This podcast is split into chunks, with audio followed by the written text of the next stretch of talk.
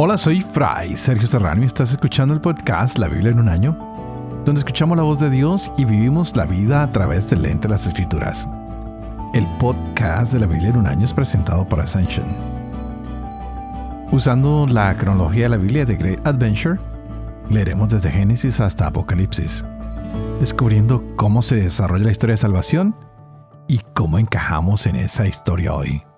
Wow, continuamos con estos um, bellos capítulos de Juan y de Proverbios y nos dábamos cuenta que ayer en el día 100, wow, ya, ya rompimos un récord.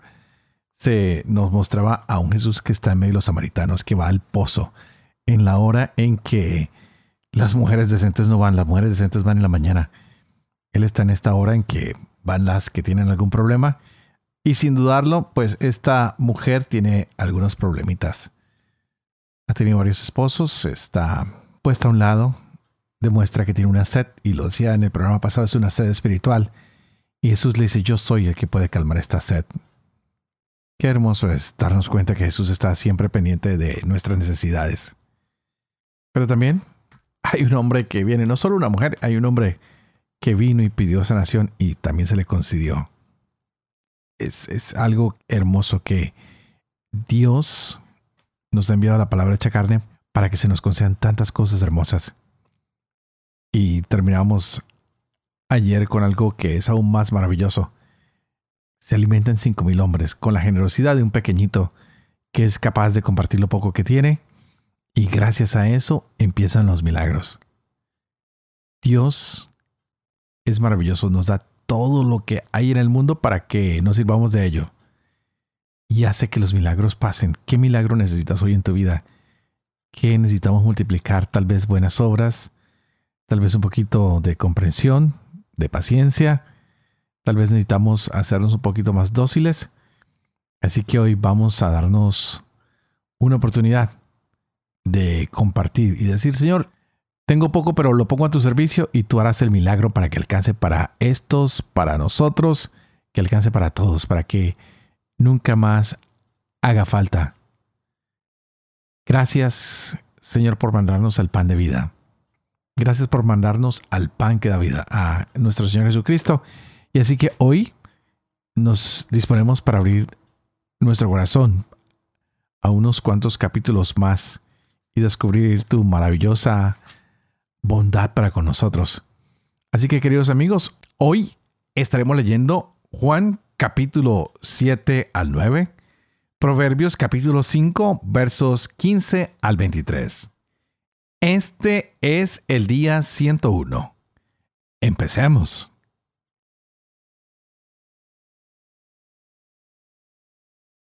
Juan capítulo 7.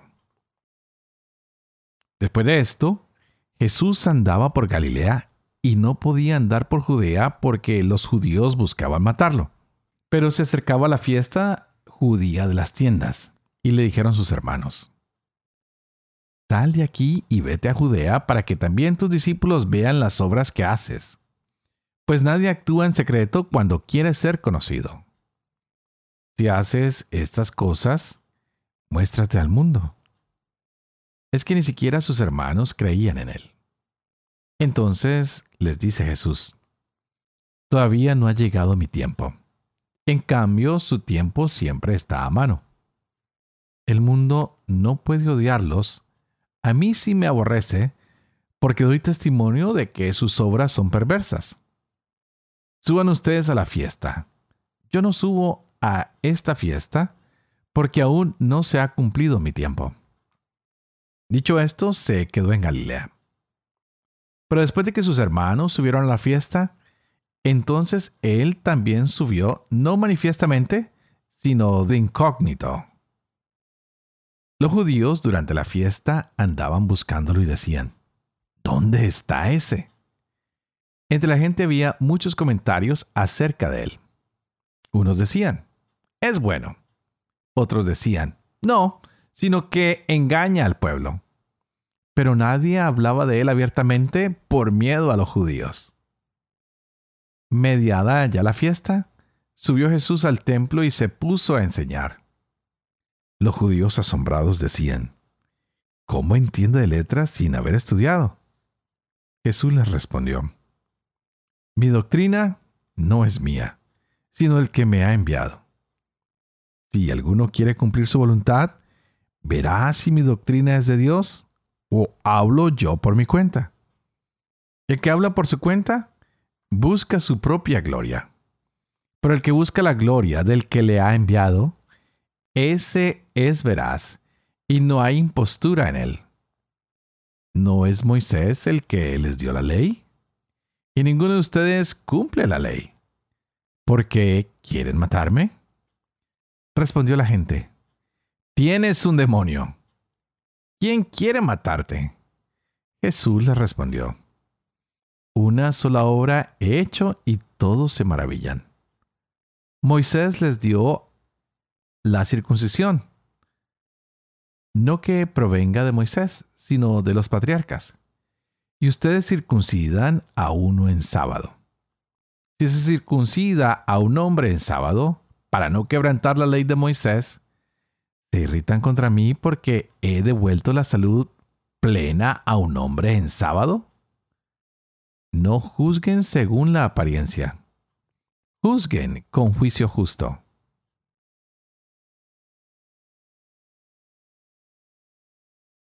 Decían algunos de los de Jerusalén.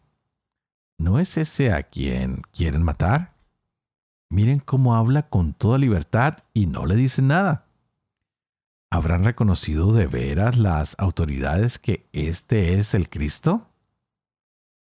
Pero este sabemos de dónde es, mientras que cuando venga el Cristo, nadie sabrá de dónde es. Gritó pues Jesús enseñando en el templo y diciendo, Me conocen a mí y saben de dónde soy. Pero yo no he venido por mi cuenta sino que es veraz el que me ha enviado. Pero ustedes no le conocen. Yo le conozco porque vengo de él, y él es el que me ha enviado.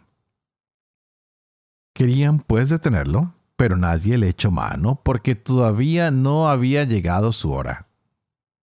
Y muchos entre la gente creyeron en él y decían, Cuando venga el Cristo, ¿hará más signos que los que ha hecho éste? Se enteraron los fariseos que la gente hacía estos comentarios acerca de él y enviaron guardias para detenerlo. Entonces él dijo, Todavía un poco de tiempo estaré con ustedes, y me voy al que me ha enviado. Me buscarán y no me encontrarán, y a donde yo esté, ustedes no pueden venir. Se decían entre sí los judíos, ¿A dónde se irá este que nosotros no le podamos encontrar? ¿Se irá a los que viven dispersos entre los griegos para enseñar a los griegos? ¿Qué es eso que ha dicho? Me buscarán y no me encontrarán. ¿Y a donde yo esté, ustedes no pueden venir? El último día de la fiesta, el más solemne. Jesús puesto en pie gritó, Si alguno tiene sed, que venga a mí y beberá. El que cree en mí, como dice la escritura, de su seno correrán ríos de agua viva. Esto lo decía refiriéndose al Espíritu que iban a recibir los que creyeran en él. Porque aún no había Espíritu, pues todavía Jesús no había sido glorificado. Muchos entre la gente que le habían oído estas palabras decían, Este es verdaderamente el profeta. Otros decían, este es el Cristo. Pero otros replicaban, ¿acaso va a venir de Galilea el Cristo? ¿No dice la escritura que el Cristo vendrá de la descendencia de David y de Belén, el pueblo donde era David? Se originó pues una disensión entre la gente por causa de él. Algunos de ellos querían detenerlo, pero nadie le echó mano. Los guardias volvieron a los sumos sacerdotes y los fariseos. Estos les dijeron, ¿por qué no lo han traído? Respondieron los guardias, jamás un hombre ha hablado como habla ese hombre. Los fariseos les respondieron, ¿ustedes también se han dejado embaucar? ¿Acaso ha creído en él algún magistrado o algún fariseo? Pero esa gente que no conoce la ley son unos malditos. Les dice Nicodemo, que era uno de ellos, el que había ido anteriormente a Jesús. ¿Acaso nuestra ley juzga a un hombre sin haberlo antes oído y sin saber lo que hace? Ellos le respondieron, ¿también tú eres de Galilea? Indaga y verás que de Galilea no sale ningún profeta. Y se volvieron cada uno a su casa. Mas Jesús se fue al monte de los olivos. Pero de madrugada se presentó otra vez en el templo, y todo el pueblo acudía a él. Entonces se sentó y se puso a enseñarles. Los escribas y fariseos le llevan una mujer sorprendida en adulterio. La ponen en medio y le dicen, Maestro, esta mujer ha sido sorprendida en flagrante adulterio. Moisés nos manda en la ley apedrear a esta mujer. ¿Tú qué dices? Esto lo decían para tentarle, para tener de qué acusarle. Pero Jesús, inclinándose, se puso a escribir con el dedo en la tierra. Pero como ellos insistían en preguntarle, se incorporó y les dijo, Aquel de ustedes que esté sin pecado, que le arroje la primera piedra. E inclinándose de nuevo, escribía en la tierra. Ellos al oír estas palabras se iban retirando uno tras otro, comenzando por los más viejos, y se quedó solo Jesús con la mujer que seguía en medio. Incorporándose Jesús le dijo, Mujer, ¿dónde están? ¿Nadie te ha condenado? Ella respondió, Nadie, Señor. Jesús le dijo, Tampoco yo te condeno. Vete y en adelante no peques más. Jesús les habló otra vez diciendo, Yo soy la luz del mundo. El que me siga no caminará en la oscuridad, sino que tendrá la luz de la vida. Los fariseos le dijeron, Tú das testimonio de ti mismo tu testimonio no vale. Jesús les respondió, aunque yo dé testimonio de mí mismo, mi testimonio vale porque sé de dónde he venido y a dónde voy. Pero ustedes no saben de dónde vengo ni a dónde voy. Ustedes juzgan según la carne. Yo no juzgo a nadie, y si juzgo, mi juicio es verdadero, porque no estoy yo solo sino yo y el que me ha enviado. Y en su ley está escrito, que el testimonio de dos personas es válido. Yo soy el que doy testimonio de mí mismo y también el que me ha enviado. El Padre da testimonio de mí. Entonces le decían, ¿Dónde está tu Padre? Respondió Jesús, No me conocen ni a mí ni a mi Padre. Si me conocieran a mí, conocerían también a mi Padre. Estas palabras las pronunció en el tesoro mientras enseñaba en el templo. Y nadie le prendió, porque aún no había llegado su hora. Jesús les dijo otra vez, Yo me voy y ustedes me buscarán, y morirán en su pecado. A donde yo voy, ustedes no pueden ir. Los judíos se decían, ¿Es que se va a suicidar? Pues dice, a donde yo voy, ustedes no pueden ir. Él les decía, ustedes son de abajo, yo soy de arriba. Ustedes son de este mundo, yo no soy de este mundo. Ya les he dicho que morirán en sus pecados, porque si no creen que yo soy, morirán en sus pecados. Entonces le decían, ¿quién eres tú? Jesús les respondió, desde el principio, lo que les estoy diciendo. Mucho podría hablar de ustedes y juzgar, pero el que me ha enviado es veraz, y lo que le he oído a él es lo que habla al mundo. No comprendieron que les hablaba del Padre. Les dijo pues Jesús, cuando hayan levantado al Hijo del Hombre, entonces sabrán que yo soy y que no hago nada por mi propia cuenta, sino que lo que el Padre me ha enseñado, eso es lo que hablo, y el que me ha enviado está conmigo. No me ha dejado solo, porque yo hago siempre lo que le agrada a él. Al hablar así, muchos creyeron en él. Decía pues Jesús a los judíos que habían creído en él. Si se mantienen en mi palabra, serán verdaderamente mis discípulos, y conocerán la verdad, y la verdad les hará libres. Ellos le respondieron, Nosotros somos descendencia de Abraham, y nunca hemos sido esclavos de nadie. ¿Cómo dices tú? ¿Se harán libres? Jesús les respondió, En verdad, en verdad les digo, todo el que comete pecado es un esclavo. Y el esclavo no se queda en casa para siempre, mientras el Hijo se queda para siempre. Si pues el Hijo les da la libertad, serán realmente libres. Ya sé que ustedes son descendencia de Abraham, pero tratan de matarme porque mi palabra no prende en ustedes. Yo hablo lo que he visto junto a mi Padre, y ustedes hacen lo que han oído a su Padre. Ellos le respondieron, Nuestro Padre es Abraham. Jesús les dice, Si son hijos de Abraham, hagan las obras de Abraham. Pero tratan de matarme a mí que les he dicho la verdad que oí de Dios. Eso no lo hizo Abraham. Ustedes hacen las obras de su padre. Ellos le dijeron, nosotros no hemos nacido de la prostitución. No tenemos más padre que a Dios. Jesús le respondió, Si Dios fuera su padre, me amarían a mí. Porque yo he salido y vengo de Dios. No he venido por mi cuenta, sino que Él me ha enviado. ¿Por qué no reconocen mi lenguaje? ¿Por qué no pueden escuchar mi palabra?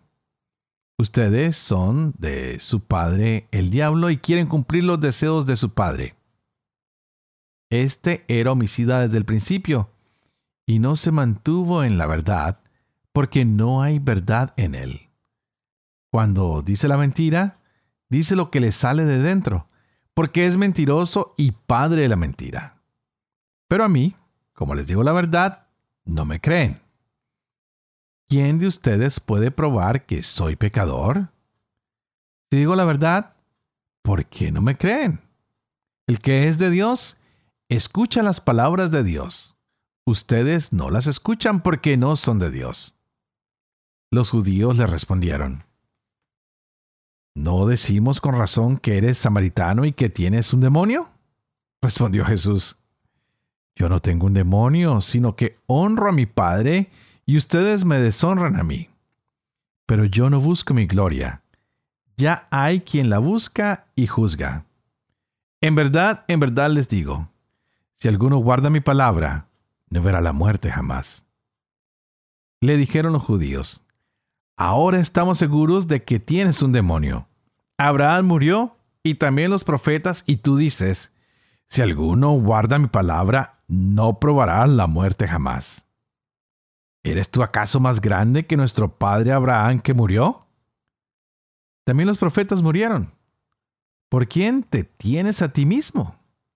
Jesús respondió, Si yo me glorificara a mí mismo, mi gloria no valdría nada. Es mi Padre quien me glorifica, de quien ustedes dicen, Él es nuestro Dios, y sin embargo no le conocen. Yo sí que le conozco y si dijera que no le conozco, sería un mentiroso como ustedes. Pero yo le conozco y guardo su palabra. Su padre Abraham se regocijó pensando en ver mi día. Lo vio y se alegró. Entonces los judíos le dijeron, Aún no tienes cincuenta años y has visto a Abraham. Jesús les respondió, En verdad, en verdad les digo, antes de que Abraham existiera, yo soy. Entonces tomaron piedras para tirárselas, pero Jesús se ocultó y salió del templo. Vio al pasar a un hombre ciego de nacimiento y le preguntaron sus discípulos, Rabí, ¿quién pecó? ¿Él o sus padres para que haya nacido ciego? Respondió Jesús, ni él pecó ni sus padres es para que se manifiesten en él las obras de Dios. Tenemos que trabajar en las obras del que me ha enviado mientras es de día. Llega la noche cuando nadie puede trabajar. Mientras estoy en el mundo, soy luz del mundo. Dicho esto, escupió en tierra. Hizo barro con la saliva y untó con el barro los ojos del ciego y le dijo, Vete, lávate en la piscina de Siloé, que quiere decir enviado. Él fue, se lavó y volvió ya viendo. Los vecinos y los que solían verle antes, pues era mendigo, decían, ¿no es este el que se sentaba para mendigar? Unos decían, es él. No, decían otros, sino que es uno que se le parece. Pero él decía, soy yo. Le dijeron entonces, ¿cómo pues se te han abierto los ojos? Él respondió, ese hombre que se llama Jesús hizo barro, me untó los ojos y me dijo, vete a Siloé y lávate. Yo fui, me lavé y vi. Ellos le dijeron, ¿dónde está ese? Él respondió, no lo sé. Lo llevan a los fariseos al que antes era ciego. Era sábado el día en que Jesús hizo barro y le abrió los ojos. Los fariseos a su vez le preguntaron cómo había recobrado la vista. Él les dijo, me puso barro sobre los ojos, me lavé y veo. Algunos fariseos decían, este hombre no viene de Dios, porque no guarda el sábado. Otros decían, pero ¿cómo puede un pecador realizar semejantes signos? Y había disensión entre ellos. Entonces le dicen otra vez al ciego, ¿Y tú qué dices de él? ¿Ya que te ha abierto los ojos? Él respondió, que es un profeta. No creyeron los judíos que aquel hombre hubiera sido ciego hasta que llamaron a los padres del que había recobrado la vista y les preguntaron, ¿Es este su hijo el que dicen que nació ciego? ¿Cómo pues ve ahora? Sus padres respondieron, nosotros sabemos que este es nuestro hijo y que nació ciego. Pero ¿cómo ve ahora? No lo sabemos. Ni quién le ha abierto los ojos. Eso nosotros no lo sabemos. Pregúntenle, ¿edad tiene? ¿Puede hablar de sí mismo? Sus padres decían esto por miedo a los judíos, pues los judíos se habían puesto ya de acuerdo en que si alguno le reconocía como Cristo, quedará excluido de la sinagoga. Por eso dijeron sus padres, edad tiene, pregúntenselo a él. Llamaron por segunda vez al hombre que había sido ciego y le dijeron, da gloria a Dios. Nosotros sabemos que ese hombre es un pecador. Le respondió, si es un pecador, no lo sé. Solo sé una cosa, que era ciego y ahora veo. Le dijeron entonces, ¿Qué hizo contigo? ¿Cómo te abrió los ojos? Él replicó. Se lo he dicho ya y no me han escuchado, porque quieren oírlo otra vez.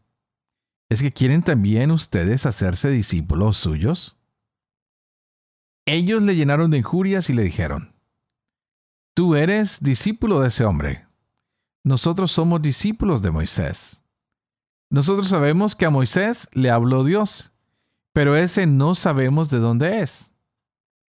El hombre le respondió, Eso es lo extraño, que ustedes no sepan de dónde es y que me haya abierto a mí los ojos. Sabemos que Dios no escucha a los pecadores. Mas si uno es religioso y cumple su voluntad, a ese le escucha. Jamás se ha oído decir que alguien haya abierto los ojos de un ciego de nacimiento. Si éste no viniera de Dios, no podría hacer nada. Ellos le respondieron, ¿has nacido todo entero en pecado y nos das lecciones a nosotros? Y le echaron fuera. Jesús se enteró de que le habían echado fuera y encontrándose con él le dijo, ¿Tú crees en el Hijo del Hombre? Él respondió, ¿Y quién es Señor para que crea en Él? Jesús le dijo, Lo has visto, el que está hablando contigo, ese es. Él entonces dijo, Creo, Señor, y se postró ante él. Y dijo Jesús, Para un juicio he venido a este mundo, para que los que no ven, vean, y los que ven, se vuelven ciegos. Algunos fariseos que estaban con él oyeron esto y le dijeron, ¿Es que también nosotros somos ciegos? Jesús les respondió, Si fueran ciegos, no tendrían pecado. Pero como dicen vemos, su pecado permanece.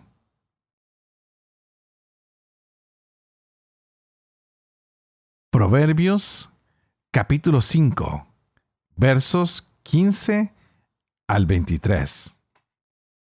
Bebe el agua de tu aljibe, los raudales de tu pozo. ¿Vas a derramar tus arroyos por las calles y tus manantiales por las plazas? Que sean para ti solo, no los compartas con extraños. Sea tu fuente bendita. Disfruta con la esposa de tu juventud, sierva querida, gacela encantadora. Que sus pechos te embriaguen siempre y continuamente te apasiones con su amor.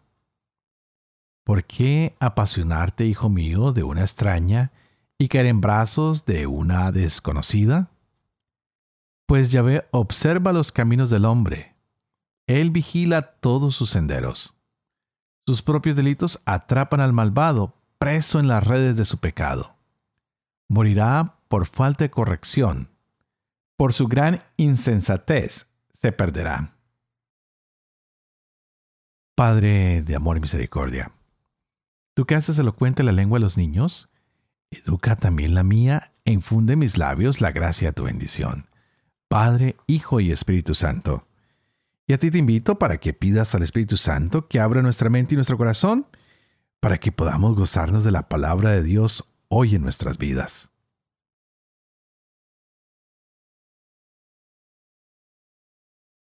Padre de amor y misericordia, Tú que haces elocuente la lengua de los niños, educa también la mía e infunde en mis labios la gracia de tu bendición, Padre, Hijo y Espíritu Santo.